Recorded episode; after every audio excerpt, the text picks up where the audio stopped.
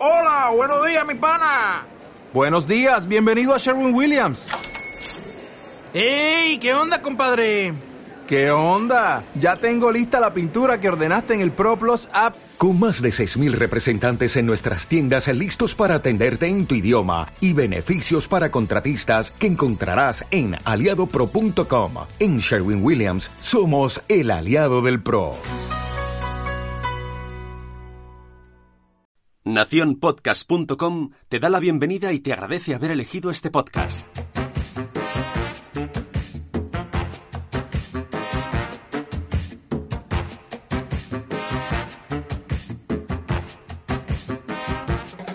Hola, somos Sara e Itzel. ¿Cuántas veces ante alguna situación no ha llegado a tu cabeza aquel refrán mítico de tu abuela? Cuando seas padre comerás huevos. Cuando el río suena, agua lleva. Dime con quién andas y te diré quién eres. Traemos de vuelta al pasado para fundirlo con el presente. Porque no todo antes era maravilloso, ni todo hoy es la luz al final del túnel. ¿Comparar? No. Buscaremos ese equilibrio. Desde el amor y con mucho humor. Porque seguro que en muchas ocasiones te has repetido alguna vez. Ya lo decía mi abuela.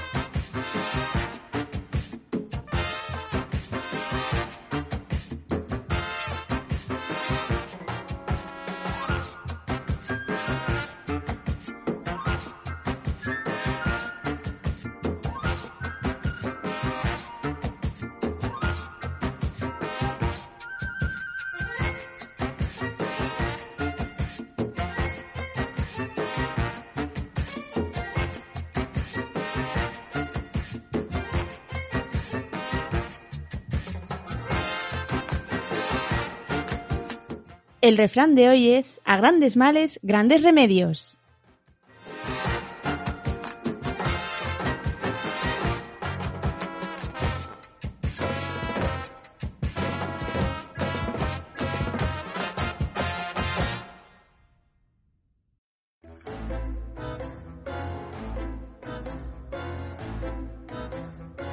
Hola, niños, niñas, muchachos y muchachas. Bienvenidos una vez más a un nuevo episodio de Ya lo decía mi abuela, tu podcast sobre los refranes y frases de llenos de esta sabiduría ancestral de nuestras abuelas que retumban en nuestra mente. Y sí, aquí estamos, en verano, grabando cuando la mayoría están de vacaciones. Nosotras no. Aquí, la resistencia, aguantando el calor. Que yo no sé en Madrid, amiga Sara, te saludo. Hola, No sé muy buenas. Cómo está el calor, pero aquí en Valencia la humedad es insoportable. Pues aquí el calor también. Está insoportable, pero no húmedo. Eso es lo bueno. Pues aquí es, vamos, esto es, sales de ducharte y ya estás sudando. Y yo, como buena amiga, eh, necesito de ti algún remedio para este calor. ¿Te sabes algún remedio para combatir el calor este? Porque de verdad no puedo más. Pues a menuda le hacía preguntar, porque claro, a ver, yo sé lo de siempre, lo de una duchita de agua fría, mucha, mucha hidratación, de agua quiero decir, claro, porque la gente utilizamos, en este país llamado España, utilizamos la mala costumbre de, ay, qué calor, voy a hidratarme, y te bebes una cervecita. y dices, pero que no, que el alcohol no hidrata, que el alcohol seca. Ya, ya, pero es que Pero- la cervecita, eh, la cervecita. A lo mejor no, A te, ver, quita, no te quita el calor, pero hace que se te olvide. Sí, eso sí, eso es verdad. Pero después te da más. Pero bueno, no, la verdad es que yo con la humedad, en tu caso, no sabría qué hacer, porque en el mío lo que te digo, me doy una ducha, me dejo todo el pelo mojado y todo, y durante media hora estoy en la gloria. Y no me sé más remedios así de abuela, a mí por lo menos no me, nunca me han dicho nada más allá de lo que sé. ¿Tú conoces algún otro, no sé, en México hay alguno como tomar mucho chile o algo así? para el calor. No, pero mira, la verdad es que pues justamente el episodio que queremos tratar hoy es de estos remedios de abuela, porque no me va a decir que no, ¿sabes? O sea, para yo creo que no hay mejor médico que una abuela, porque tienen Mm. remedios para todo, ¿sabes? Eso sí. sí. Las abuelas, te digo, son médicos sin haber tenido que ir por la facultad de medicina, que eso para qué, ¿eh? Eso para qué, no vas para perder el tiempo, ¿sabes? Y son nutricionistas porque tienen una báscula en los ojos desde que te ven y te dicen, mi niño, qué delgado que estás, o ay hija, te, te estás pasando, ¿no? Como que... mm, Ojo clínico. a, a cenar un poco más de lechuga porque se te, se se te van las manos. Tiene un ojo clínico y remedios, abuela- vamos, millones. Sí. Mi abuela de un día para otro sabía decirme si había engordado. Ni el, ni la báscula sabía decírmelo. Ella sí. Qué ternura tu abuela. Qué dulce ella, ¿sabes? No, pero a ver, es que es obvio, tú te pones a, te planteas en ese entonces, realmente antes de que existieran los fármacos, los medicamentos que ahora se nos hace tan normal tenerlos a mano, ir a la farmacia y lo que necesites, el acudir al médico, pues antes eso no. Por ejemplo, yo estaba investigando y un medicamento que es así, el, uno de los básicos, básicos yo creo que en todas las casas y que todos no sabemos hasta la dosis, inclusive para los niños, el paracetamol. Ah, sí. El paracetamol para la fiebre, para el... do- Ay, Eso me, me sonó como comercial, ¿eh? Para la fiebre, para el dolor, tome usted paracetamol. Muchas. Pero lo tenemos ahí y sabemos perfectamente. Pero curiosamente, con muchos otros medicamentos, se descubrió al azar, por un error. De repente estaban tratando a un paciente, estamos hablando de esto en el siglo XIX, se equivocan de, de, de sustancia y le dan uno de los componentes que tiene el paracetamol. Y entonces ven que a este paciente le empieza a bajar la fiebre y el dolor. Pero estamos hablando del siglo XIX. Pero hasta, no es hasta 1954, 1956, que en Inglaterra es cuando se empieza a comercializar por primera vez el paracetamol en comprimidos de 500 miligramos. Estamos hablando de 1956. ¿Y antes de eso qué? Antes de eso, ¿cómo se quitaba la gente el dolor? Sobre todo el dolor, que yo creo que es una de las, eh, de las cosas que más se ha buscado siempre un remedio, a, a como de lugar. Sí. Y obviamente Sí, tampoco existía el concepto que tenemos ahora, obviamente, de la seguridad social. No había esa, esa sanidad gratuita. Por lo tanto, ir al médico, eh, y si tan mejor te tocaban ser ocho de familia, como en estas familias numerosas, ¿sabes? Mm. Entonces había que Sí. Pues eso, la, la, lo que se pasaba de generación en generación, tés, ungüentos, flores, hierbas, etcétera, desde los remedios que pueden tener su lógica hasta los remedios que dices tú, ¿y esto? ¿Quién se lo ha inventado? ¿Sabes? Entonces, por ejemplo, yo he estado buscando. Ah, una cosa que queremos hacer la puntualización. Eh, en este podcast, en este episodio, vamos a hablar de los remedios, pero sobre todo, muy importante, esto no son consejos, ¿eh? No, no, no, no, no, no. El consejo principal, ¿cuál es, amiga? El consejo principal, pues siempre ir al médico. Siempre. Ante la duda, siempre al médico, ¿vale? Que están los remedios caseros y todo muy bien. Y hay algunos que lo hemos dicho, que tú ves que funcionan y algunos tienen su base, porque inclusive se han estudiado para valorar el por qué es que sí que tiene un efecto, y otros que es que no le ves ni por dónde. Algunos no funcionan para nada y otros sí funcionan y no entiendes tú el por qué. Pero siempre Exacto. acudir al médico. Entonces aquí lo vamos a hacer pues para conocer, para ampliar nuestro, nuestro conocimiento sobre remedios caseros, pero que no es, eh, digamos que ley ni mucho menos, ¿eh? que aquí cada, eh, sobre todo con los niños, mucho cuidado, los remedios caseros, mucho cuidado con los niños, porque hay veces que podemos hacer más daño que bien. Entonces que vamos a tomarlo con más Exacto. guasa y vamos a descubrir qué cosas hay. Por ejemplo, te hablaba del paracetamol, pues sí, ahora es muy común para la fiebre. Pero ¿qué se usaba antes? Eh, para poderme investigar un poquito, recurrí a mi familia, porque yo te he contado alguna vez que tanto mi madre como mi padre son de familias numerosas, de ocho hermanos cada una. Entonces, pues obviamente mi abuela, pues no alcanzaba para todo. Y, por ejemplo, cuando en el fiebre recurrí a ellos para que me contaran mis tíos, así que les mando un agradecimiento por su participación en esta, eh, en esta investigación. Eh, me Gracias. gracias a toda la familia mexicana, a, a mi familia. Eh, tomate asado en la planta de los pies. Asar unos tomates. En mi vida he oído eso. Pues eso, asar unos tomatitos, ¿sabes? Y en la planta de los pies. En algunos de estos que voy a mencionar no tienen ninguna base científica. Hablaremos después de los que tienen, eh, algo- que se han estudiado un poquito más. Entonces ese. Otro para la fiebre. Manteca. No sé si aquí se dice manteca. A la grasa esta que se forma del cerdo.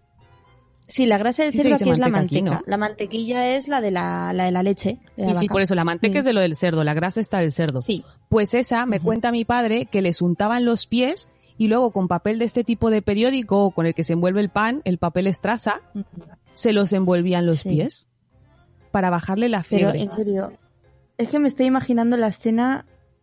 Pero en serio que bajaba la fiebre, o sea, ellos experimentaban esa bajada después. Bueno, mis, mi, hablando con mis tíos y todo, es que ellos dicen que sí, porque a ellos no les compraban ni un paracetamol, ni un ibuprofeno, ni mucho menos. O sea, era con eso con los que el estreso, los baños, los paños de agua fría, típicos en la barriga, en la pirililla, Sí. ¿sabes? También, porque en los genitales también los ponían. Madre mía, ¿te imaginas tú con la fiebre y que te, pon- que te pongan ahí un hielo? Madre. Ay, no. Pa' morirte. Menudo resfriado. Sí, sí, no. No, pero de verdad, yo que acababa cuando- estornudando así.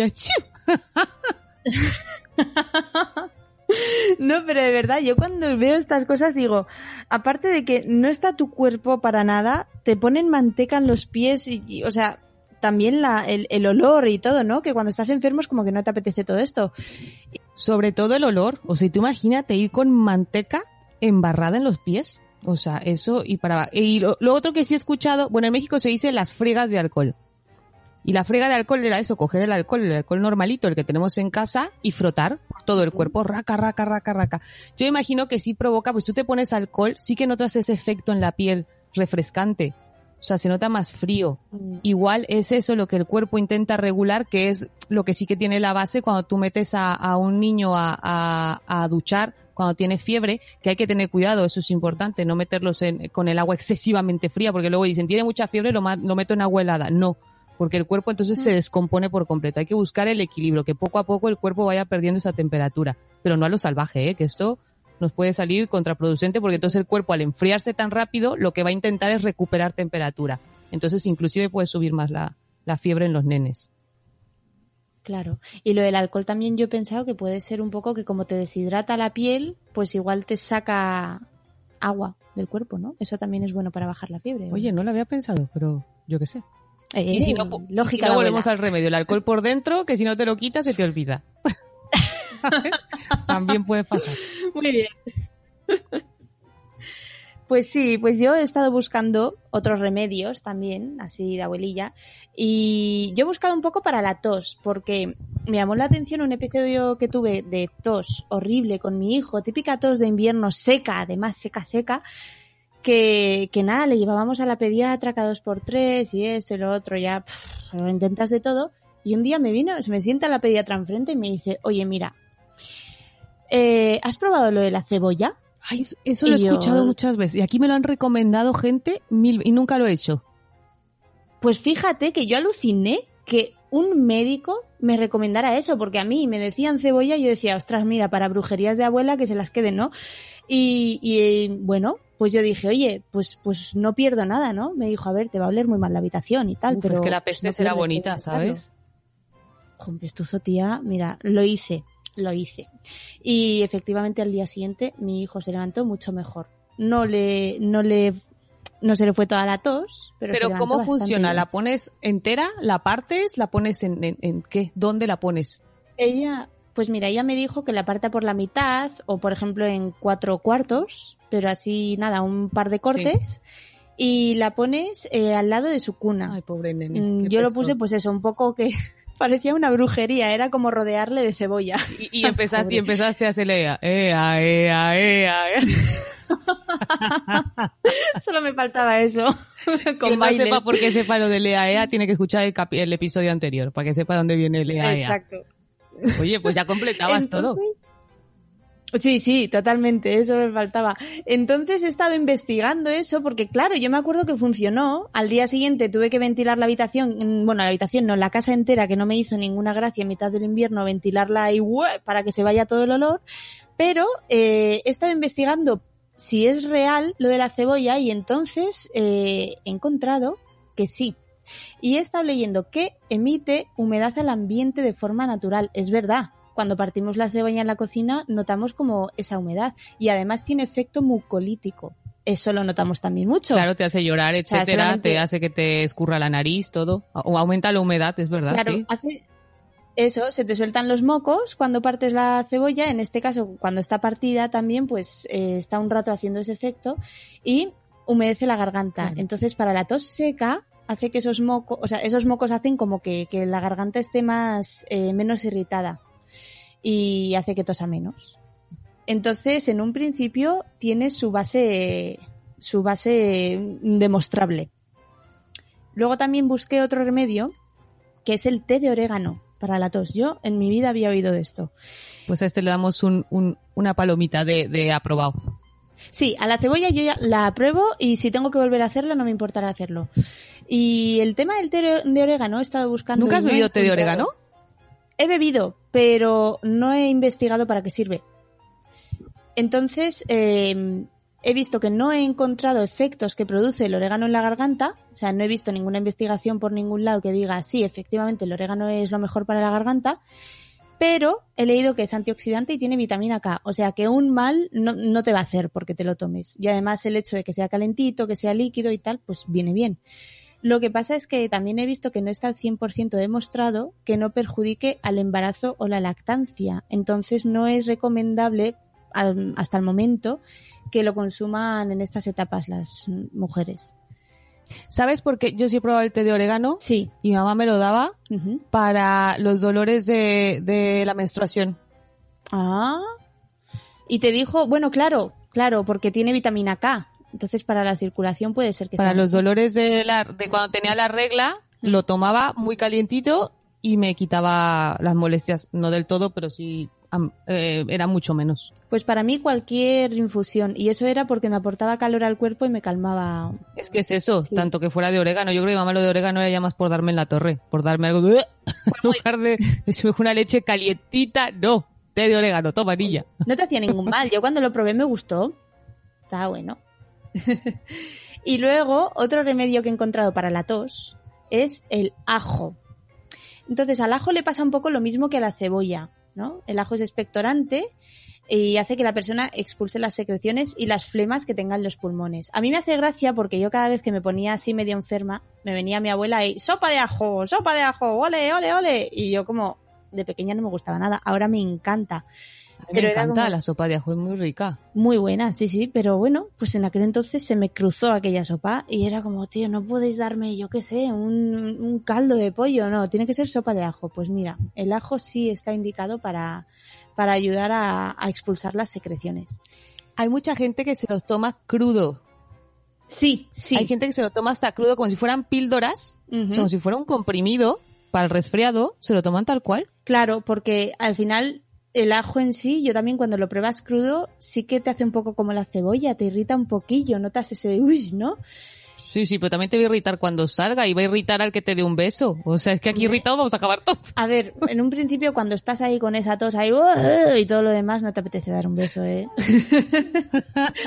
No, y después del ajo al otro tampoco, así que ahí matas, fíjate, dos pájaros de un tiro. Cuando no tengas ganas, hijo, que estoy muy mala del resfriado, que me eche un ajo y así aquí todos paz, paz y armonía. Hombre.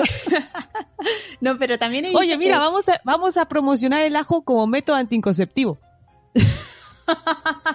Pues nada, oye, tú eres la que puede darle base científica al asunto. Y así, niños del mundo, tendrán que esperar para nacer. Porque vamos a empezar a vender ajos a las Pero a ver, mujeres. eh, lo del tema del ajo, mira, es más, para la tos recomiendan una dosis de cuatro dientes de ajos. De ajo. Es Ah, o sea, decir, dosis. yo, la dosis que recomendable para que surta efecto son cuatro dientes. Yo, sinceramente, mm, me pongo la cebolla por la noche o me tomo el té de orégano. O sea, el ajo para mí de estas tres opciones es la última. No, calla, pero es que si combina las tres, imagínate, te echas un té de orégano, luego te dejas en la noche la cebolla, y luego tus cuatro píldoras de ajo, reina, es que sí que, es que sirve, realmente tiene toda su función epidemiológica, es que no va a haber quien se te acerque, no contagias a nadie porque no va a haber quien tenga valor a acercarse a ti, normal, normal. Estamos haciendo, esto es el inicio de un buen guion para una película, lo sabes, ¿no? Como la del ébola, cuando estaba esa, pues lo Ay, mismo. madre mía. Joder. Pues mira, para remedios raros, prepárate. El típico que se te tapa el oído, ¿no? Que Sí. en el caso médico es que realmente a lo mejor es que estás teniendo una otitis. Se te ha inflamado la membrana, entonces te da esa sensación de oído tapado, que es súper molesto y duele mucho. O cuando a lo mejor este, subes al avión, pero y que a pesar de que bostezas y eso se te queda esa sensación y es muy molesta. Pues en México eh, me llegaban a contar uno de los remedios que se usa y es ponerte la boquilla de un, del cigarro, de un cigarro encendido, te lo pones dentro del oído. O sea, encienden el cigarro y te lo ponen sobre dentro, de la oreja, en el conducto auditivo, y va jalando aire.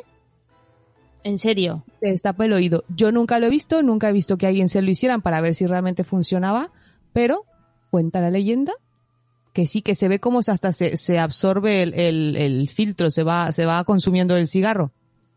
Ostras. Ya te No digo, lo había oído acompaña después de unga, tanga, unga, no. ya cuando lo acompañas de eso y de mover algunas maracas o algo así, ya forma parte del ritual. Pero ese me lo contaron. Y otro, que esto lo veo un poco también, volvemos a lo mismo, al final de cuentas el aplicar siempre calor local o frío local, dependiendo del momento, va a ayudar a desinflamar. Un trapo caliente, colocar un trapo que es, normalmente se planchaba o algo, se planchaba un poquito antes y luego se colocaba sobre la oreja, sobre el pabellón auricular y de esa manera pues mm, quitaba esa sensación de, del, del oído tapado, de llevar aire dentro del oído. Pero bueno, eso te digo, puede tener un poquito más de lógica porque tiene su base en, en el aplicar calor local. Claro, pero vamos, yo para el oído de toda la vida, pues te comes un chicle. El mover la mandíbula. pero hay gente que te lo dice que se queda o cuando tienes una, no, sé, yo, mira, pocos dolores recuerdo, aparte de lo de los, las contracciones, este, de los peores dolores que recuerdo es el Mm. de tener una otitis. Es espantoso. Mira, que lo Mm. tuve de niña, yo creo que tendría unos seis años, pero tan feo era el, do- o sea, tan malo, que aún lo puedo Mm. recordar, recordar, ¿eh? La sensación que me reventaban como burbujas dentro del oído, e- era Y- horrible, horrible. Pero es la misma sensación que que se te meta agua en el oído, porque a mí eso sí me ha pasado. No, pero la de agua del oído también tengo el remedio. Te pones de la ICO y empiezas a dar Sí. saltos. Clac, clac, clac, hasta que sale. ah, yo lo que hago es darme con una piedra en el oído. Paca, paca. Ay, tenías que ser vasca, pero ¿qué haces tú, niña, con una piedra? en que lo he pensado. Loca. Me he pensado y he dicho, ostras, me siento troglodita con lo de la piedra. Qué. Luego, luego Oye, de do- ¿dónde salen esos clichés, eh? Pues me funcionaba, te lo juro, cada vez, porque nosotros éramos los bestias que nos tirábamos desde 20 metros o más al río, ¿no? Pumba, ahí en picado. Y claro, pues luego todo el oído lleno de agua. Y oye, una piedra del río, pumba, pumba, y ala, te salía. Era muy fuerte. Ostras. Pues no, ni idea. Yo me quedo con lo de los saltitos. Sí, sí.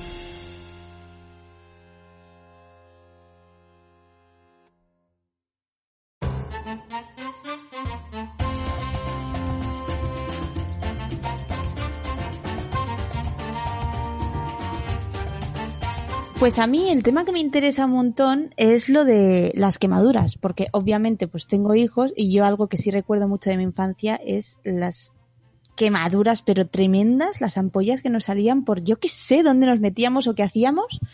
Pero bueno, la cuestión es que he visto que mm, a mí lo que me hacían de pequeña era que me ponían pasta de dientes o incluso mantequilla o que no entiendo por qué. ¿Mantequilla? Y sí, mantequilla, tía, era no asqueroso me además. la mantequilla. Pues sí, sí. Y no sé por qué. Nunca, nunca he entendido por qué. Pues igual es que la piel al- que te echan grasa porque como se te quema para volver a hidratarla, no tengo ni idea. Y, y he estado viendo en internet que también hay gente que echa mostaza, que utiliza la mostaza como Sí, remedio. eso en y- México se usa mucho lo de la mostaza. Madre mía, yo eso sí que no lo había oído nunca. ¿Te imaginas eso? Y luego ya te pones ahí un pan y ya como perrito caliente. Madre mía, qué dolor. Total. Uf. Si es en el dedo, total, perrito caliente. pues he estado viendo que en general, eh, cuando buscas tan- cualquiera de estos productos, eh, en todos lados, así todas las webs un poco decentes, te dicen lo mismo, que la aplicación de remedios caseros en la piel después de una quemadura puede causar un daño irreversible. O sea, que hay que tener cuidado, que la gente va por ahí muy feliz diciendo te he hecho esto, te he hecho lo otro, y que puede poner en riesgo la vida de la persona afectada, según Es que cómo que quemadura y según tú eches. que la piel es el órgano Mm. que nos protege de todas las agresiones del medio ambiente, de todo. Nos mantiene hidratados, como bien has dicho, mantiene nuestra temperatura también. Entonces, cuando hay una quemadura, toda esa estructura está alterada. Y obviamente en base a qué grado de la quemadura, pues puede ser más o menos. Pero si tú le echas cualquier sustancia a un lugar que ha Mm. perdido su protección, es que los riesgos de infecciones pueden ser muchos. O sea, pueden ser serios. Eso. Y aparte, tú piensas que entonces una infección puede llevarte a cosas mucho más serias. Entonces, nada, nada. Eso es verdad. Nada. Eso, entonces, eh, lo mítico que dicen, pones el dedo bajo el agua, pues en un principio yo por algún sitio había oído que no era recomendable por el golpe de, de cambio de temperatura. Es que volví a ser que Pero- tiene que ser agua fría. O sea, no, no tiene que ser el extremo de que me quemé, pues entonces pongo el agua excesiva. Agua corriente, el agua a la temperatura que sale normal es poner, porque si es la indicación. Y de ahí, nada, al hospital y ya está. Eso, totalmente. Entonces, lo que sí he visto como remedio casero mm, natural, así un poco más, que me ha interesado bastante más, es el tema del aloe vera para las quemaduras. Eh, he estado viendo las propiedades del aloe vera y es que tiene una cantidad infinita. Es que eso parece... Sí, sí, sí, yo también lo estaba viendo y, y, y lo, hace todo, ¿eh? La aloe vera, vamos, Sí, es, sí. es como, como las semillas de chía y de sésamo que ahora están muy de moda y el couscous y... ¿Cuál es el otro? Que se hace... Quinoa, la quinoa. El- quinoa, la quinoa. Pues la aloe vera, pues es el, el, es la quinoa de, de las quemaduras. Yo estaba diciendo, ¿qué hacen los alquimistas buscando en piedras el elixir de la vida? Está en el aloe vera, tía. Es verdad, tiene un montón. Y aparte que es verdad que se está estudiando, o sea, así tal cual, y hay artículos médicos que yo estuve viendo, sí, sí. Sí, es una pasada. Pero bueno, eh, mayormente yo lo que pienso un poco por la experiencia que he tenido en general es que eh, tiene un efecto refrescante porque tiene una textura de gel y carece de compuestos químicos añadidos, digamos. O sea, no es una mostaza, que la mostaza al final no es el grano de mostaza, sino chorrocientas mil cosas que, que, que lleva añadidas, ¿no? Claro. Entonces me parece que dentro de todas estas remedios naturales es un poco el más, el más respetuoso y mm, para mí es la opción a tener en cuenta para las quemaduras. Mm, Y también es verdad que yo me fijo mucho en las cremas y, y muchísimas eh, son fármacos que además contienen aloe vera en su fórmula. Sí. No es ah, y luego también es verdad que no es recomendable ingerir más de 1,5 gramos al día porque tiene efectos laxantes que para la gente que somos estreñida Oye, pues no viene en mal, realidad sí nos lo tampoco. recomiendan. Tampoco viene mal, ¿sabes? Exacto. Pues yo el aloe vera lo gasté, ¿sabes cuándo lo he gastado más? Durante los embarazos. Vamos, que no me he tirado yo mm, a la semana cinco botes de aloe vera en la barriga. Porque yo sea- sí le tenía yo un no sé qué, yo decía que sí, que, que, que yo no digo que no, que vamos, no, no me confundan las cosas. Que sí, que hay que, el cuerpo es así, cambia y todo. Pero yo decía, yo no quiero estrías, no me apetecía. La verdad que no digo, si las va a ver, pues la va a ver. Y más cuando fueron los mellizos, que yo sabía que eso iba a ser un tremendo barrigón. Hmm. ¿sabes? Entonces yo era, salía de ducharme, eh, un montón de gel de aloe vera. Bueno, primero tenía gel de ducha de aloe vera, que lo sigo usando, que me Mm. encanta. Y luego otra vez en la barriga, pa, pa, pa, como medio bote de ese de Mercadona. Ay, bueno, marcas, pues da igual. Sí, ese sí. y pues así. Y luego eh, el otro que es un aceitito también. Y también, Mm. o sea, yo iba, vamos, si me querían abrazar, me resbalaba como pescado recién salido del mar. Yo, chup, chup, chup. Mm, Con, con tu perfume de aloe vera. Sí, sí, iba yo, pero si mi marido me abrazaba, me, iba, me, me salía escurriéndome por los brazos de, de toda la grasa que llevaba yo de toda la Mataste muchas aloe Pero es verdad, y no es que luego vaya a presumir, porque no voy a presumir de abdomen, pero sí de que estrías tengo nada, o sea, dos. Y siendo que tuve luego el embarazo de los mellizos y, y tú viste en fotos, tú has visto la barriga que tenía. Sí, te odiamos fuertecito las que sufrimos las estrías. Bueno, haber comprado aloe vera. Eh, A mí no me eché la culpa, haber comprado. Calla, calla, que a mí me mandaban... me- a mí me recomendaron otras marcas en, de farmacia y era como... ¿En serio? ¿Con aloe vera me podría...? Que a ver, que no, que el tema de las estrías también es mucho de cómo sea tu genética, cuerpo. ya es, ya que es tampoco- parte de tu piel, sí. es así y están. El día, mira, eso yo lo tengo clarísimo. El día que alguien invente realmente la cura para la celulitis, estrías y la calvicie, ya estamos. O sea, eso ya Mm, será el, el fin del mundo y el inicio de una nueva era. O sea, porque eso por más que te lo vendan, no. Pueden disimular si, si las pillas a tiempo a veces, pero pff, bueno, en fin. Luego entramos, luego discutiremos otro día la celulitis que Exacto. también es, muy bien, es tema de abuelas también. Eh, pues mira, y luego, otro de las quemaduras, tú lo has dicho, con los niños, súper típico, ¿no? ¿Y qué otra cosa con los niños? Los golpes. Con los niños también, pues eso te iba a decir. El tema de golpes es otra cosa que a mí me preocupa. Es que golpes, vamos, yo no sé, tienen un radar y ¿sabes cuál es lo peor? Cuando llegan a esa edad, que tu niña la está, en esa edad en la que las esquinas les quedan justo, las esquinas de las mesas, Sí. de los muebles llegan justito a los ojos. ¿Qué dices tú de Mm. verdad? Y tienen, y tienen también esa manía justo a esa edad de correr mirando hacia atrás. No sé por qué. Totalmente. Es que es una cosa muy rara de los niños, pero es que esa edad les pasa, van corriendo y ¡ay, ay! mirando hacia atrás y tú, niño, que mires a frente. Y de repente, ¡pah! se come la mesa y tú de, Lo veía Y venir. además, a esa edad son súper cabezones. Entonces no pueden, la cabeza no la controlan como la controlamos nosotros. No, Su el cuello no da. Son como esos, como Sí. esos patitos que utilizan de, de, se- de señuelos, sí, para cazar, para cazar patos, que se caigan la cabeza Sí. tuc y entran al agua al piquito, pues así hace cuenta el dicho. Son así. Y eso es típico, o sea, es que aquí en mi casa con los tres chiquillos es que no hay una vez que no hay alguno que se haya pegado en la frente, en la cabeza, en el todo. Entonces, pues obviamente los remedios caseros. Eh, el principal, porque yo creo que ese la mayoría hemos usado, porque te venden hasta el rolón este, árnica.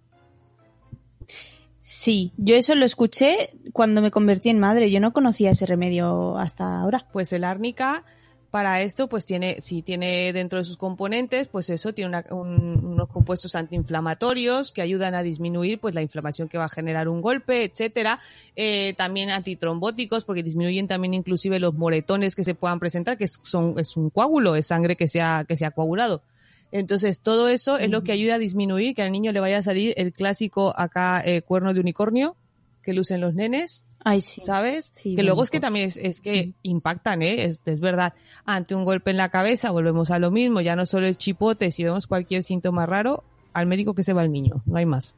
Pero bueno, para eso Mm. es eso. Otro, que eso yo me acuerdo que a mí sí me lo hicieron de niña, azúcar. Me acuerdo que mi abuela, ¿Eh? sí, sí, azúcar. Mi abuela eh, cogía, eh, creo que era zumo de limón, y luego remojaba un poquito Mm. de azúcar y nos lo frotaba en donde nos habíamos, este, donde nos habíamos hecho pupa. Y eso nos lo dejaba Ah, así pues pegadita, el azúcar así pegadita, y luego ya tú, pues bueno, pues ya se acabó, pues con el dedito chupabas y pues al mismo tiempo merendabas. Lo tenías todo en uno así. ¿Sabes? Ahí tenías ya. ¿Eso sabes para qué era en realidad? Para atraer a los bichos y que te picaran y te chuparan la sangre del Sí, las abejas, ¿no? Una cosa rara. No, esas no, te dejan veneno. Y otro que también es muy clásico y aún también es de las cosas que ahora se venden un montón y la gente le encontró un montón de propiedades, la sábila. Que la sábila es el aloe vera. Exacto, te volvemos a utilizar lo mismo, pero es el cortarlo, el liquidito ese que sale, lo que lo frotas y lo pones o la misma hoja. Cuidado si tiene piquitos, por favor, no vayan a pinchar al niño. Entonces, frotarlo también sobre las heridas también ayuda. Volvemos a lo mismo, el aloe vera, que ahora no- resulta que es lo es todo. Entonces, pues lo mismo, Sí. por eso te- actúa dentro de los procesos inflamatorios, se ha descubierto eso, que sí que tiene una interacción. El problema con el aloe vera es que todavía no se sabe sobre qué exactamente de todo el proceso de la inflamación actúa. Eso es lo que les falta averiguar para decir, Ah. ahí es donde, o qué parte de la aloe vera, porque la aloe vera, aunque digas el nombre así, está formado por distintos componentes, naturales lo que sea, pero son diferentes como es, como todos en este mundo. Tenemos proteínas, tenemos esto, tenemos los otros. Pues lo mismo, la aloe vera, hay que ver exactamente qué componente, al unirlo con qué, actúa en el proceso inflamatorio, que eso es lo interesante de la aloe vera. Pero con los niños, los Ah. golpes, eh, pues nada, no hay más. Yo creo que mm, santiguarse o ponerte en manos de lo que tú creas y mira, mientras no corra sangre. ¿Sabes? Cuando Ya, yo lo digo con ya, mis niños, yo yo digo, mientras no haya sangre, yo ya está. Y añadirle frío, sobre todo, ¿no? Sí, frío local puedes añadir. Este, pero Mm. nunca directo, importante eso, nunca poner un hielo directamente, siempre dentro de un trapito, dentro de una muselina, dentro de lo que tú quieras, algo que haya una barrera entre el hielo, porque el hielo quema. Entonces, Eso. cuidadito. Ujú. Que es más práctico siempre, pues las bolsitas, esta típica de películas en la que le pegan a uno y le dejan el ojo ahí de cotorra, pues el que se pone la bolsita de guisantes y todo eso, pues lo mismo. O sea, el chiste es que tenga que no esté el frío totalmente directo, porque si no puede quemar la piel y en los niños que es más delicada hay que tener cuidado. Uy, sí, tanto. Mm. Pues a mí, de tema de remedios, eh, hay algo que sí, que, tía, en la medida en la que me hago mayor, suena, suena feo decirlo así, Pero de verdad que me preocupa cada vez más, que es el tema de la acidez. Me ha pasado durante los embarazos y con el paso del tiempo más. Somos una incomprendida las embarazadas cuando dicen, ¿y por qué te vas a, por qué te despiertas y te vas al sofá? Pues porque me ahogo, desgraciado, me, me, me quema, me llega hasta la nariz. Claro, claro, pues el tema de la acidez a mí es verdad que en el último trimestre del embarazo me, me, me es que te revuelve todo, es, oh. Y sí, entonces he estado investigando un poco. Primero he buscado qué es la acidez, porque es verdad que muchas veces lo em, pensamos que, que puede ser, no sé, que, que igual, eh, o sea, puede ser un malestar de estómago, puede ser y no. La acidez es un ardor, ¿no? Que proviene del estómago y que se debe a la debilidad del esfínter esofágico. Qué Es decir, lo tú dices. metes la comida en el estómago, ¿verdad? Es que es muy cookie. Eh, tú metes la comida en el estómago y se supone que hay un esfínter que tiene que, pum, cerrar para que ya pueda comenzarse la Y sí, que digestión no y el entonces menjurje así... que te has comido, está claro. Exacto, porque de hecho si regresa el mejunje, pues eso se llama vomitar. Ya, vale. Entonces, entonces, ¿qué pasa? Que en el caso de las embarazadas, por ejemplo, en el tercer trimestre el estómago se mueve hacia arriba y descolocas todo y el esfínter, pues al estar como medio descolocado no cierra bien. Hay otra gente que por otros temas o simplemente por, por edad eh, acaba el esfínter sin cerrar bien del todo y al no sellar, los gases que deberían permanecer en, en el intestino durante la digestión se escapan hacia arriba, hacia el esófago. Entonces, claro, tú de repente tienes acidez, que todo sacas total, ahí un, claro. Como dragón. que exacto, eso te iba a decir, eres dragón y ya se has comido ajo, ni te Uf. cuento. y, y entonces, bueno, pues yo he leído ahí un par de truquillos. eh, he leído sobre la leche y sobre el bicarbonato. Entonces, la leche, me gustaría matizar primero esto, que la leche es un falso mito. Exacto. He estado leyendo un artículo muy guay de Boticaria García y dice que aunque al principio puede ser un parche para calmar la acidez porque tiene un cal- porque tiene calcio en su composición y el calcio es como que al principio la calma, pero después eh, a lo largo de la digestión puede originar el efecto rebote y la misma leche provocarte acidez.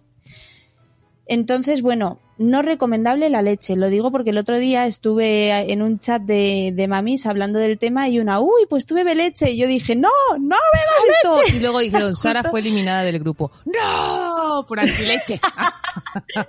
Casi, casi. Pero justo le tuve que explicar que estaba haciendo una investigación y había encontrado un buen artículo que hablaba de que la leche no es buena para la acidez. Lo siento, embarazadas, pero no. Antes no te han tirado también del grupo Totalmente. de Facebook. Anda, anda, que te lo estás buscando. Totalmente, y encima me puse a hablar de, con términos eso, esfínter esofágico. una de, en serio, te tarda. ¿Qué no sabes tú qué es el esfínter esofágico inferior? ¿Ah? ¿Qué no lo sabes? Y eso de toda la vida. En la Es primaria que- no lo enseñaron. Lo mejor es que hablando de esfínteres yo me imagino como Ay, el culo, el ano, pero Ay. arriba. Ay, mira, ya todos los científicos que llevabas lo acabas de perder, reina. No, pero tienes razón, Oye, es un no, esfínter. es No, una tienes toda la razón. Ubicado donde está, pero es un esfínter. No, no te quito razón. Ya está. Eso es lo que toca. De la misma forma que si no te cierra bien el esfínter de abajo, se te puede escapar la cacurri, pues si no te cierra bien el de arriba. bueno, entonces, eh, he leído también sobre el bicarbonato. Sí. El bicarbonato sí tiene propiedades alcalinas que neutralizan el balance químico en el sistema digestivo. Es decir, yo esto lo estudié en la carrera y es que porque, porque en el, en el cole no lo estudié, yo era muy de letras, tan de letras que me fui a latín. Y, y bueno, pues existe lo que son los ácidos y los básicos, ¿no? Entonces, eh, aquí mm, el... A ver, espera, a ver si me explico bien, ¿eh? El balance químico se hace muy ácido porque obviamente el estómago echa muchos ácidos y demás y lo que hace el bicarbonato es nivelarlo y ponerlo un poco en medio, ¿no? Neutralizar. Pero tiene un problema el bicarbonato y es que debe ser recetado bajo prescripción médica porque tiene muchísimas contraindicaciones. ¿Tú ves? Hombre, ¿Qué me claro, porque tiene... a ver, tú estás... Bueno, esto ya... Sería meter en un rollo médico que igual van a decir, eh, para eso. No quiero escuchar a esta señora, para eso que se abre un podcast sobre cosas médicas. Pero sí, porque obviamente, lo vamos a repetir, el cuerpo humano pues es una, es una base química, tiene, tenemos muchos elementos que interaccionan, eh, inter- perdón, sí, interaccionan entre ellos. Entonces, tú tienes que tener muy cuidado con las sustancias que, tú, que entran en tu organismo. Sobre todo en el caso del bicarbonato es eso, porque puede afectar a diferentes órganos y sus, y sus actividades, sus funciones. El riñón, etcétera, nuestro nivel sanguíneo, nivel pulmonar, muchísimas cosas, porque es eso, somos química. Química y física. Entonces, sí, siempre Oh, con yes. prescripción médica, porque puedes, obviamente, siempre generar algún problema de salud importante. Claro, entonces aquí mi gran duda, que el otro día no apenas pude resolver en aquel chat que tengo, es que a una señora embarazada, ¿qué le recomiendas? Porque bicarbonato no sé yo si va a poder tomar. No, a unas, a ver, a- siempre es acudir, obviamente, nuevamente con el médico, porque si hay medicación que se puede dar. Mm, yo no, no, no me gusta, sobre todo en, pues en- siento que no es una temática de medicina, pues no, Puede dar recomendaciones, no. Yo soy una recomendación acudir al ginecólogo y que él te indique el tratamiento que debas de seguir. Eh, en caso de esos remedios mejor. caseros, no. Re- eh, recomendaciones, pues eso, cuidar la, tu ingesta de alimentos, evitar alimentos que, que sean muy ácidos, alimentos que tú ya reconozcas que te generan esa acidez, pues eliminarlos. Los lácteos son uno de ellos, como bien dijiste, tiene un efecto rebote, entonces cuidar. Eh, Cenar a una hora prudente para cuando te vayas a acostar hayas permitido que un poquito ya la digestión se haya hecho, no acostarte inmediatamente. Si es mucho la molestia, pues nada, dos almohaditas, tres, lo que sea necesario para que te mantengas en una posición eh, semisentada y no tengas esa- ese problema de reflujo. El chocolate es uno de los alimentos que también genera, el tomate, hay alimentos que nos van a generar mucho más acidez. Entonces, evitarlos en la dieta y si esto es mucho más molesto que con solo quitar estos tipos de factores, pues entonces acudir al médico para que te dé la medicación indicada. Vale, muy bien. Y entonces, eh, ¿el tema de beber mucha agua puede reducir también? No, porque también lo que puedes hacer es distender más el estómago. Y entonces al aumentar esa cantidad de líquido en tu estómago, el esfínter, si es que hay que valorar qué es, porque pueden ser muchas causas. Puede ser, te digo, desde que el esfínter no sea competente, o sea, no, no cierre como deba ni abre como deba, y por lo tanto tienes ese, ese, esas, ese ácido que vuelve nuevamente a través del esófago, o puede ser que tengas también un problema en tu componente de ácido que sea más de lo normal, por ejemplo, también podría ser. Hay muchas afecciones, pero para cuando existe una acidez que ya te genera un problema, que teniendo una dieta más cuidada no mejora, eso es acudir al médico para que valore, porque para saber si ese esfínter funciona bien o no funciona bien, no es solo eh, con, con que te mire con un estetoscopio, te tendrá que hacer más pruebas para poder determinarlo. Entonces eso es con el médico sí o sí. Vale, Pero, vale, conclusión, exacto. pero, médico. basta de ciencia, basta. Digo yo, que yo Hmm. veo ciencia todos los días, alto ya. Quiero un poco de magia en este mundo. Harry Potter. quiero yo, quiero yo esas cosas que dices tú, pero ¿qué coño haciendo y cómo funciona esto? ¿Sabes? ¿Quieres ir al baño? No, no, Desalojomora. de estos remedios, de- pero que de verdad, ¿eh? estos remedios de abuela, de generación en generación, que no tienen justificación alguna, que no, no, no, no hay por dónde los pueda coger uno, pero funcionan, funcionan. Tengo uno, ahí te va. Sí. Cuéntame. Cuando un niño, bueno, un niño o un adulto tiene hipo, tú coges, ahí te va. Un hilo rojo, tiene que ser rojo. ¿Por qué? No me preguntes por qué. Ya te he dicho que esto no tiene explicación. Un hilo rojo, lo chupas, así, lo coges en la frente de tu paciente, porque vamos a llamarle paciente porque no hay más, o tu conejillo de indias, y lo enrodas así, con lo mojadito que ha quedado de tu babita, en la frente del susodicho. En menos de un minuto, O sea, le, le se ha das... ido el hipo.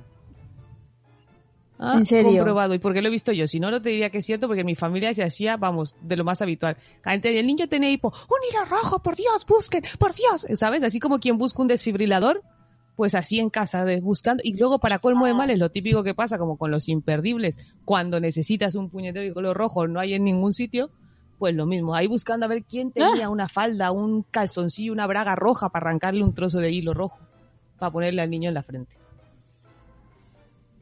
Ostras, eso será magia negra, tía. No, no, no hacíamos ninguna canción ni nada, ¿eh? No, tampoco. Ningún baile. No, no, ¿Y- no. y no ni- habéis ni probado un cogíamos poco- huevos ni los pasamos por la gente. No, esas cosas no. ¿Y no habéis probado Pero- a, a desafiar a las supersticiones y ponerle un día un hilo verde? ¿Qué dices, loca? pero, pero tú qué quieres hacer? ¿Qué- pero, No hay pero rojo, ponle el verde. ¿Qué quieres? ¿Pero qué dices? Que se vuelvan contra que empieza a llover durante 180 días, 180 noches y aquí la humanidad... la- ¿Pete? Pero, pero, pero estamos locos. No, nunca lo he probado y no lo voy a hacer. Si tú eres tan valiente, venga. Ah, te prometo que algún día igual hasta lo intento, de No, verdad. no, Qué por Dios, curiosidad. de verdad, ¿eh? No hagas eso. No tientes a la suerte. ¿Por qué vamos, A por ver. qué vamos a romper lo que hasta ahora ha mantenido a la humanidad en pie? ¿Por qué? Ya, la verdad es que sí. Los hilos rojos. Joder. Eres, co- eres como el de la película de, de, de Batman. Hay gente que solo quiere ver el mundo arder. No, hija, déjalo así. Es rojo y es rojo. Ya está. Hombre. A ver, yo para el hipo lo que siempre hemos hecho, que a mí me ha funcionado, es lo del tema de beber agua al revés. Que es como que complicado tú es. coges el vaso, es súper complicado, pero yo creo que por eso precisamente se quita el hipo, porque es como que te concentras tanto en ello que se te olvida lo otro. y, y se, te, y se te va. Ya. No sé, porque no, no me queda otra explicación. No, porque justamente al tener, es, bueno, el hipo también tiene su base, ahí va otra vez, hoy está la médica listilla, pero es que tiene su base, que es, pues vamos a hacerle una traducción más simple. Es como si tuvieras una tapita, ¿sabes? Que Mm. hace eh, una valvulita que dice, es comida, cook, abro y se va para, el- para que se vaya por el tubo que va al estómago. Cierro. Es aire, cook, tapo para que ese aire pues se vaya por la tráquea y se vaya a los pulmones. ¿Sabes? El hipo es porque esa tapita cuc, cuc, se queda ahí en la mitad ¿sabes? Se queda ahí como que no sé si me cierro, me abro, me voy para el esófago a la tráquea y entonces es lo que nos provoca hipo. De ahí sale. Ah. Entonces, por eso cuando tú bebes el agua al revés, por decirlo así, ayudas a esa Mm. tapita por gravedad a que haga a donde debe de caer. Y entonces ya Mm, se te pasa el hipo. Eso. claro. Pero es agua igual, igual, y entonces lo del agua tendría. Pero, eh, y lo del susto, Yo siempre he odiado tener hipo por eso. Sí. porque vivías, Sí. vivías paniqueada, porque sabías que alguien te iba a hacer la burrada, ya por gusto, porque aparte es que había ser muy cabrón, porque ya no lo hacían por, sí, sí, porque ya no lo hacen por ayudarte, lo hacen por, por fastidiarte. Es como, sí, sí, es como quien lleva ahí el cartel de pégame en la espalda, pues lo mismo. Dame. Sí, pero también funcionaba. A mí también me funcionaba el susto. También era porque la valvulita la colocabas en su sitio con un susto. No, eso no tengo idea. Te estoy diciendo que estos son mágicos, estos son cosas que le haces bu y ya está. Pero, pero yo, un remedio que me contaron de verdad hace un mes es uno que sí tiene efecto por, eh, o sea, efectos, digamos, mm, comprobados médicamente, ¿no? Sí. Y, pero claro, este, a ver, por favor, como se dice, Eh, lo, lo que estáis a punto de escuchar no, no hay que practicarlo en casa porque solamente profesionales del asunto deberían opinar sobre ello. Madre mía, ¿qué Y vas es a que- decir? Ay. Y es que el otro día estábamos hablando con un amigo y, y nos dijo que él quita el hipo pres- eh, presionando los ojos, metiéndolos un poquitito, hundiéndolos un poquitito eh, durante 20 segundos y que literalmente se va. Entonces mi marido, que es como tú, un doctor listillo, le dijo que efectivamente eso era así porque... eh, exacto, porque ha- hace un efecto en un nervio que se llama el vago, Mm. que está por todo el cuerpo Qué listo es tu y marido. como Ah, de verdad es, es que y como que eso pues eh, pues no sé manda órdenes de que se te vaya el hipo o yo qué sé mm. la cuestión es que claro todo tiene su pro y todo tiene su contra y es que según cómo lo hagas puedes hacer que la misma persona se desmaye Claro. entonces Pero yo no sé, No sé. yo solo quisiera que entonces cuando veamos, cuando alguien quiera hacerlo, por favor que se grabe o que lo grabe alguien, porque será graciosísimo ver a alguien que se está apretando los ojos al mismo tiempo que está... "Ah, ah", Sería muy gracioso. Y luego intentando tragar a- a- agua y luego que alguien le meta un susto y le pongan un hilo rojo en la frente. Eso sería, vamos, ya eh, eh, viral. Un madre mía y, y si te pones un hilo rojo bebes agua al revés te dan un susto y te aprietas los ojos Te sale ¿Qué un pedo. no sé, el esfínter de abajo se relaja y la acabas ya fastidiando. No sé. Tanta cosa a la vez no se puede hacer. Esto, esto no. Que, mira, yo, yo, yo lo reconozco. Yo no puedo hacer todo eso a la vez porque yo soy de las que mastico chicle y bajar las escaleras me caigo. O sea, no puedo hacer dos cosas a la vez. Sí. No tengo. yo sabes que no puedo hacer a la vez andar caminar y beber ¿Qué me dices? tú puedes porque yo no puedo No sé, nunca lo he probado, pero me has retado. Acepto el reto. Ah, De un verdad. Yo es que siempre, si me, Pues yo no sé, pero- si me rompo un diente te llamaré. Jo, vale. no, pero es que es verdad que yo voy con mucha gente caminando a veces y es como, ay, agua. Y yo me paro y bebo y la gente me mira como, ¿qué haces? No, Hay que seguir camina, caminando. Y yo, lo siento. es que no puedo. Me juego la vida cada vez que doy un trago que no es. Ay, no. Y luego me dicen que puedo hacer dos cosas a la vez por ser mujer. En fin. Eso son, Pero bueno. son ideas. Otro, Sí. no te pierdas Hablando de este. esfínteres. Hablando de esfínter. ¿Cuál? No te pierdas este. Leyenda urbana. Cuenta la leyenda. Esto en México también, ¿eh? Y Llegó a mis oídos y digo, no me fastidies. Porque aparte no es cualquier cosa. Tienes que buscar exactamente lo que voy a decir. Para las hemorroides. Tomate. ¿Qué? Tomate, Tomate. asado. ¿De acuerdo? Ajá. Tomate asado, pero es un tipo de tomate que es un tomate como negro que solo está en México. O sea que lo siento aquí a la gente de este lado del charco que tenga hemorroides, no tiene cura. Solo que curar el otra gente del otro lado. Entonces, esos tomates los, los asas para que estén calientes, ¿sabes? Y luego te lo pones cerquita de pantalón, te lo cuelgas por el pantalón, te lo metes en el bolsillo del vaquero, yo que sé cómo te los acoplas, o si no, pues en medio como si fuera un diamante para que no se te caiga, ¿sabes? Para Sí. curar las hemorroides. ¿Cómo te quedas? ¿En serio? ¿Conoces a alguien que haya hecho eso? No puedo hablar. no, lo tengo prohibido. Pero sí. Y dicen que funciona. Ay, madre. ¿En serio? Sí. Por favor. Sí. Que me traigan el tomate y lo Ay, empezaré yo a vender. digo, aquí. que me traigan fotos. Digo, no seas asquerosa, que no vamos a hacer eso. No, fotos no, pero que me, Me traigan traigan el tomate, lo cultivo aquí y lo vendo. No, no, ¿Mm? lo siento. Eh, este lado del mundo está destinado a morir de hemorroides. Ah, eso es Oh, lo que hay. En algunos lados hay unas enfermedades, en otras otras. Esto es así, se reparte por el mundo. ¿Mm? Lo siento. A ver, tiene la yo aloe lo- vera, pues nosotros tenemos Ya. los tomates para las hemorroides. Pues mira, pues mira, la aloe vera me va a servir para hemorroides, Ah, porque claro, si tomo mucha aloe vera me pongo floja por ahí. Eso también es verdad. Claro, ¿eh? Ala, lo siento mucho. Mm, ya no tenemos envidia. bueno, aquí también hacen los baños de asiento, ¿no? El típico bañito de agua caliente. eh, aquí tenemos bidés. No, no, pero para las hemorroides, reina, no nada más para limpiarte ahí. Ey, no, pero el bañito de asiento es un bidé. Bueno, también.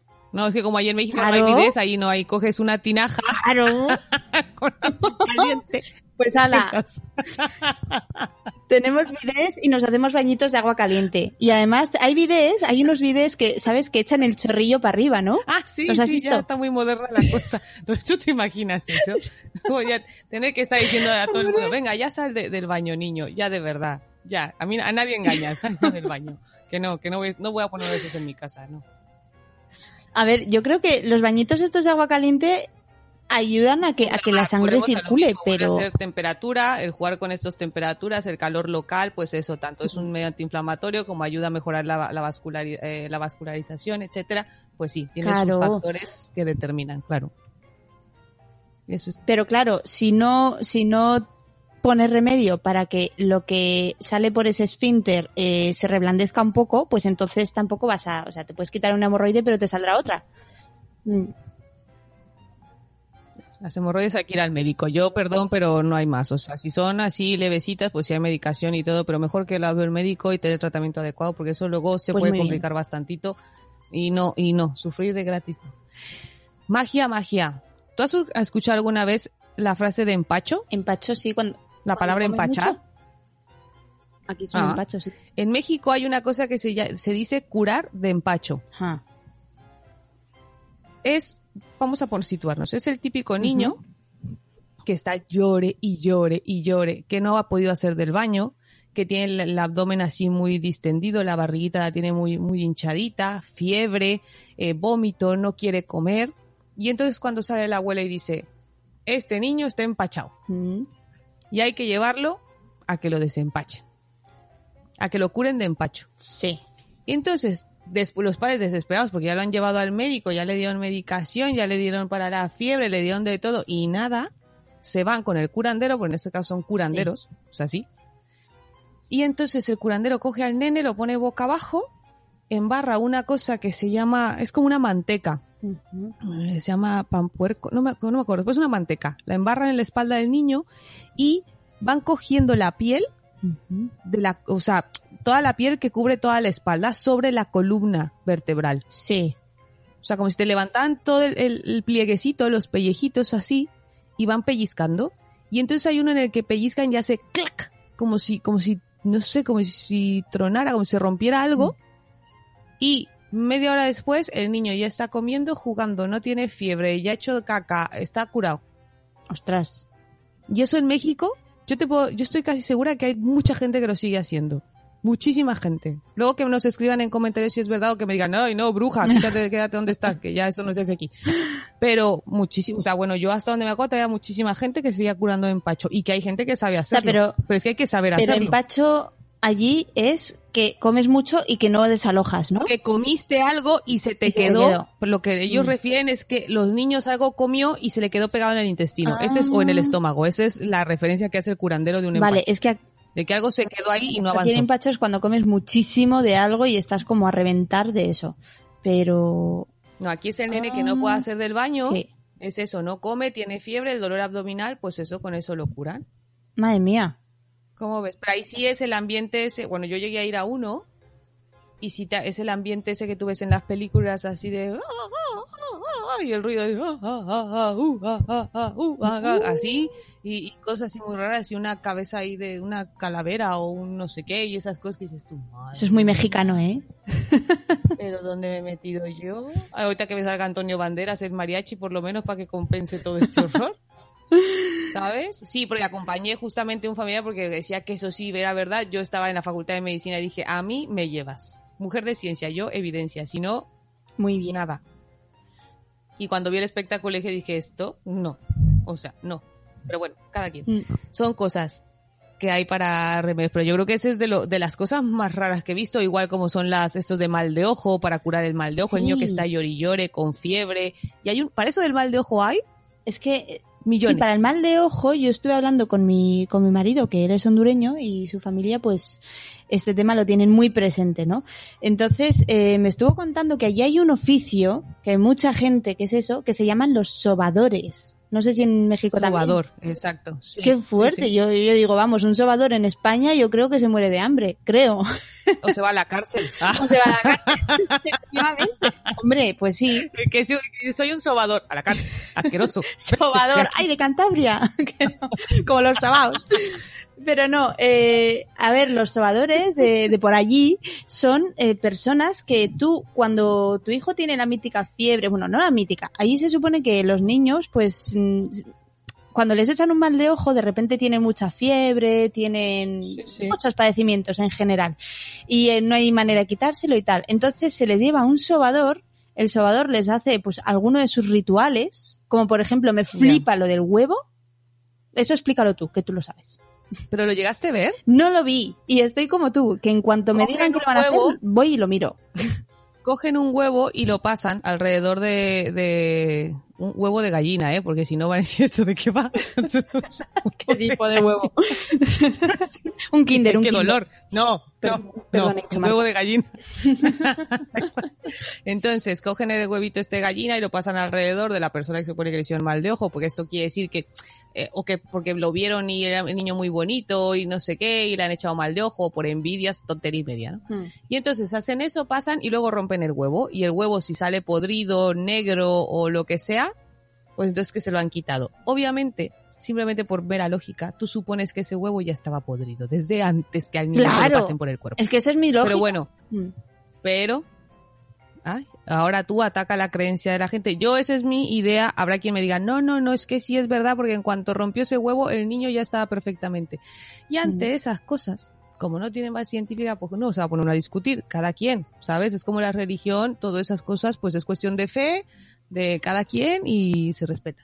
Sí, sí, pero vamos, que a mí me Yo mientras no pongan en peligro, yo eso siempre os he dicho, cuando yo estaba haciendo el servicio social, que me tocó en una aldea eh, muy lejana por ahí, eh, yo se los decía, le dije, a mí si quiere tomar el té de alpiste para bajarse la tensión, el té de lima para bajarse el azúcar, yo no tengo problema, pero no se deje tomar su pastilla de la tensión y su pastilla de la diabetes. Sí, exacto. Y ellos, obviamente, cuando tenían su tensión arterial y su glucemia muy controlada, ellos creían que era por sus respectivos test, no por las pastillas, pero a mí me daba igual. Sí, eso pasa mucho. De hecho, a mí, A mí me da igual. a mí mi marido me dice, mira, mm, en su familia no es el único médico, ahora hay más. Y, y los médicos de la familia, claro, al final es un poco acudir al, a la- al mayor enemigo de lo que es su profesión, ¿no? Y, y dicen ellos, mira, que son felices las personas que les llevan a los sobadores. Bueno, lo único, lo peor que puede pasar es que gasten dinero. Y dicen, si no le supone ningún mal al bebé o a quien estén llevando al sobador, pues que vayan, chicos. Es Claro, que ya yo se no los digo, digo antes, ah, yo si ustedes quieren probar una cosa, nada más dígame qué, Mm. el té de lo que sea, la hierba de lo que sea, me dice qué, para yo poder investigar un poquito más y saber si es algo que puede ser perjudicial para su salud. Y si no Mm. interfiere con mi tratamiento, usted se puede tomar las agüitas que usted quiera. Muy bien, Pero sí. siempre y cuando no. O sea, porque eso, es, eso te digo para mí es importante. Mm. Y entonces luego tenemos, de los que hemos hablado, por ejemplo, ya hemos hablado de remedios sí comprobados o que se están estudiando, que realmente la, la ciencia se ha metido un poquito más allá para ver las propiedades que tiene en el aspecto curativo. Mm. Eh, por ejemplo, ya hablamos de la aloe vera, no vamos a hablar más, tiene muchas propiedades, sí, proceso inflamatorio, inclusive se ha visto que en la diabetes, que interactúa también para control de la obesidad, etcétera, pero que, y los mismos artículos lo dicen, que aún queda mucho por estudiar para determinar qué componente de la aloe vera actúa en cada caso y si realmente se puede aplicar para todos los, lo- las personas, porque estos tienen que ser estudios en humanos, estudios controlados para poder comprobar si estas teorías son, son ciertas. Mm. Pero yo he escuchado, por ejemplo, del jengibre. Sí. Eh, yo estaba investigando un poco el jengibre para la náusea, que está, que vamos, que está bastante recomendado, porque dicen, bueno, el jengibre es una hierba que cultivada en Asia y se utiliza especialmente como especia, ¿no? Aquí en España al menos mm, hace cuatro días que llegó el jengibre, mm, así en general, ¿no? Yo no lo conocía de pequeña, desde luego. Y a ver, eh, lo que he investigado es que tiene propiedades antieméticas. Eso Exacto. tú conoces esa palabra, ¿no? Sí, que no vomites. Antiemético quiere decir que no vomites. Eso, que previene la náusea y vómito. Exacto.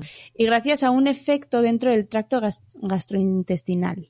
Entonces, aumenta el tono y la motilidad gástrica y favorece el vaciamiento gástrico debido a acciones anticolinérgicas, ojo, es Ujú. que estas vocabularios son, y Pero lo pronuncias muy bien, como antiserotoninérgicas. se ve que, que tu marido te saca todos esos términos a cada rato, que los tienes dominadísimos. sobre todo. No, pero bueno, la cuestión es que yo esto que acabo de leer, que lo vas a traducir tú a un lenguaje que entendamos, todo esto lo he encontrado avalado por la clínica Mayo, esta es la de. Houston, ¿verdad? Que es la, vamos, la mayor referencia a nivel mundial, creo, en, en oncología, porque eh, las náuseas no solamente afectan a embarazadas ni gente Claro, con, con empachos, también, claro. sino que, exacto, los pacientes oncológicos, uno de los efectos más comunes son las náuseas. Entonces ellos eh, avalan públicamente el uso del jengibre para, para contrarrestar estas náuseas. Claro, volvemos Eh, a lo mismo. Mientras estos remedios no afecten o no interrumpan eh, un tratamiento que sí que está comprobado que tiene una efectividad, pues no pasa nada. El jengibre, lo que tú has dicho, es eso. Lo que hace es que ayuda a que se, por decirlo así más sencillo, a que, se, a que el proceso digestivo sea más rápido. Por lo tanto, mientras menos tiempo pase, cuando dice vaciamiento gástrico, mientras menos tiempo pase la comida en el estómago y se vaya, pues menos posibilidades que te regrese y te provoque vómito y náusea. Eso se llama vaciamiento gástrico. Entonces, eso es lo que hace. Antiemético evita que haya esos espasmos que son los que nos crean la arcada que nos va a hacer vomitar. Todo eso el jengibre actúa inhibiendo esas cosas. Ujú, Claro, entonces, pero ahora la dosis, porque esto es como todo, no te vas a coger tú un trozo de jengibre y zampártelo. Eh, se recomienda una cuchara de café de extracto de jengibre rallado, o sea, si tú coges la, el tubérculo ese o lo que sea, eh, lo rayas, una cucharadita de café, o dos mililitros de extracto de jengibre líquido, o lo que es traducido para mi lenguaje, cuatro tazas de infusión de jengibre. En un día perfectamente te puedes tomar cuatro infusiones. Si tienes mm, el, eh, náuseas a lo largo de todo el día, pues perfectamente. Entonces, eh, lo que sí matizan eh, la Clínica Mayo es que eh, puede ser una buena ayuda no farmacológica para el tratamiento sintoma- sintomático de las náuseas asociadas a la gestación o la quimioterapia o incluso a mareos asociados a viajes mm, y eso. Es que ahí está la clave, no es farmacológica, eso es lo que hay que recordar. Eso. O sea, un fármaco no Sí. es, entonces eso es, eso es importante. Pues mira, yo investigué sobre un clásico, clásico, clásico de los remedios de abuela, la miel. O- Yo creo que esto en los resfriados, dolor de garganta, etcétera, esa típica de miel con limón, sí. ¿sabes? Para cucharaditas y así, para quitarte todo eso, pues bueno, tiene sus propiedades. La miel, la miel es para nuestras abuelas lo que la aloe vera es para nosotros. Sí, exacto. Así lo has dicho. Es, es- es la, es la, la, la miel millennial. La aloe vera es la miel de los millennials. Ahora ya Eso. nuevo. Pues eso, mira, tiene eh, propiedades suavemente laxantes, ayuda al funcionamiento intestinal, es antiséptica, eh, no es propicia para la formación de bacterias, porque tiene un efecto inhibidor para ellas, es antihemorrágica y cicatrizante. Eh, estimula también formación de glóbulos rojos debido a que tiene una presencia de ácido fólico, o sea que ayuda a su formación. Y también a la formación de anticuerpos porque tiene ácido ascórbico, vitamina C, que ese es el plus que le da al momento de los resfriados, esa vitamina C, el magnesio, cobre y zinc, que por eso viene también cuando lo, lo consumimos en los resfriados. Y a algunas mieles se les atribuye que tienen unas propiedades analgésicas y antisépticas pulmonares, como expectorantes. Por eso nos encontramos en algunos preparados de jarabe para la tos, miel. ¿Vale? Pero aclaran en los estudios que se ha hecho, número uno, no es un remedio por sí solo. O sea, la miel no te va a curar de todo. Otro, no se puede dar a todo el mundo. ¿De acuerdo? Principalmente no se le puede dar a los niños, a los niños menores de un año. ¿Por qué? Por el riesgo de botulismo y por qué? Por la cantidad de dulzor que tiene. Ya está. O sea, no se puede dar en los niños menores de un año. Y las personas con diabetes o con alergia, pues obviamente, no porque ya es miel y es natural, no tienes que acudir a tu médico y a comentárselo. O sea, tú cada vez que te volvemos a lo mismo, quieres un remedio, no hay problema, pero coméntaselo a tu médico. Que, bueno, también yo entiendo al que dice ya, y luego mi médico es de los que casi me quiere quemar en leña verde por bruja, o por brujo, ya, o por hereje. Pues da igual, pero preferible que le digas y te diga no, oye, o esto es problema o no sé qué, y le digas, mire doctor, desde mi ignorancia, pero yo quiero pues, acerque usted para que me oriente, no para que me riña. Eso también se lo podemos decir, ¿eh? Si yo vengo a usted no es para que me Muy riña, bien. es para que me oriente. Y ya está. Pero bueno, entonces, eh, personas con diabetes, etcétera, pues siempre acudir al médico y entonces les indique si la miel se puede utilizar. Pero en sí, volvemos a lo mismo, no es un medicamento, tiene sus factores humectantes, que por eso es tan bueno para la garganta, para el resfriado, etcétera, vitamina C, como les he comentado. Pero bueno, ese no está mal. Como remedio, yo creo que no viene mal. No está mal, pero yo, mm, oyendo tanto remedio y tanta cosa, pues como lo de la miel, el bicarbonato, que al final tiene muchas contraindicaciones, a veces, según cómo sea el paciente, eh, esto me hace pensar un poco en lo que sería el contrarrefrán de, de nuestro refrán, Dímelo. que es a grandes males, grandes remedios, ¿no? Pues el contrarrefrán yo pienso que sería algo así como es peor el remedio que la enfermedad. Así es. ¿Qué opinas? Yo creo que está atinadísimo. Porque mira, eh, es la maravilla de los contrarrefranes. Porque a veces buscando algo por, para ayudar, si no tienes ni idea, si no tienes ni idea, no toques. Eso es así. ¿Sabes? Mm.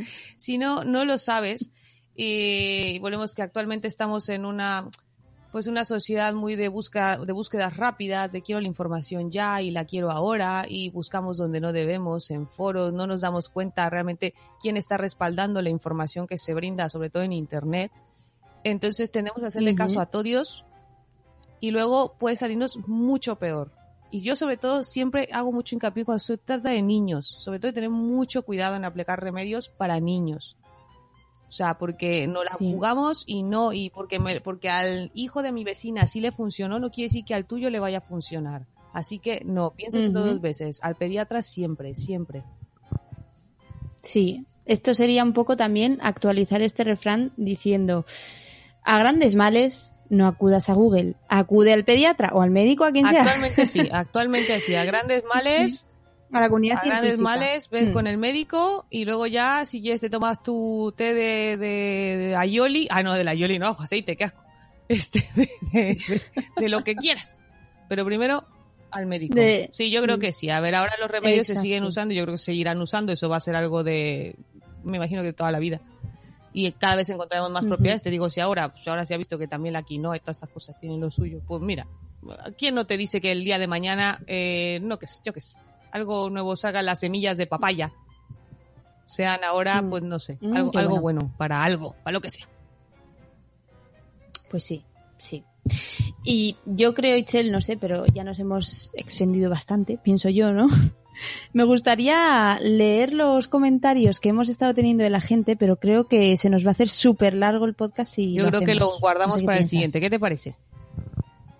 Sí, me parece muy bien porque la gente en, en lo que es en Spreaker nos están comentando bastante. Estamos súper felices. A mí me encanta leer cada uno de los comentarios y además quien aporta, la gente aporta muchísimo. Yo alucino.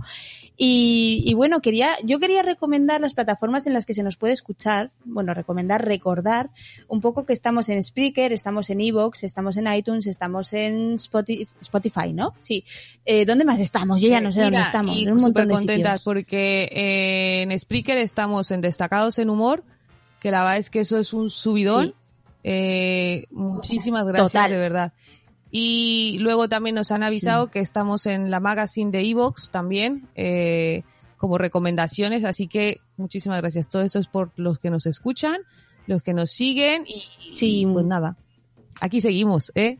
Sí, agradeceros, os agradecemos infinitamente todo porque la verdad, yo estoy encantada, recibimos un montón de opiniones y de, de feedback por todos lados y, y bueno, pues muchísimas gracias por escucharnos.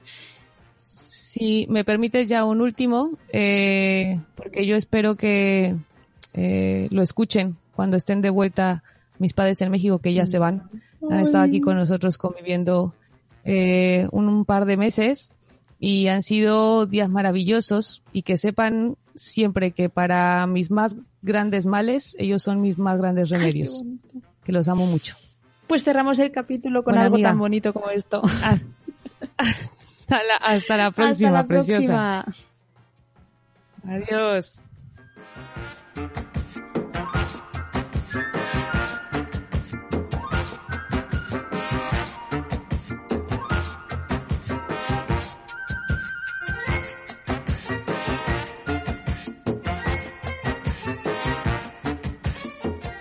Nada de otro mundo.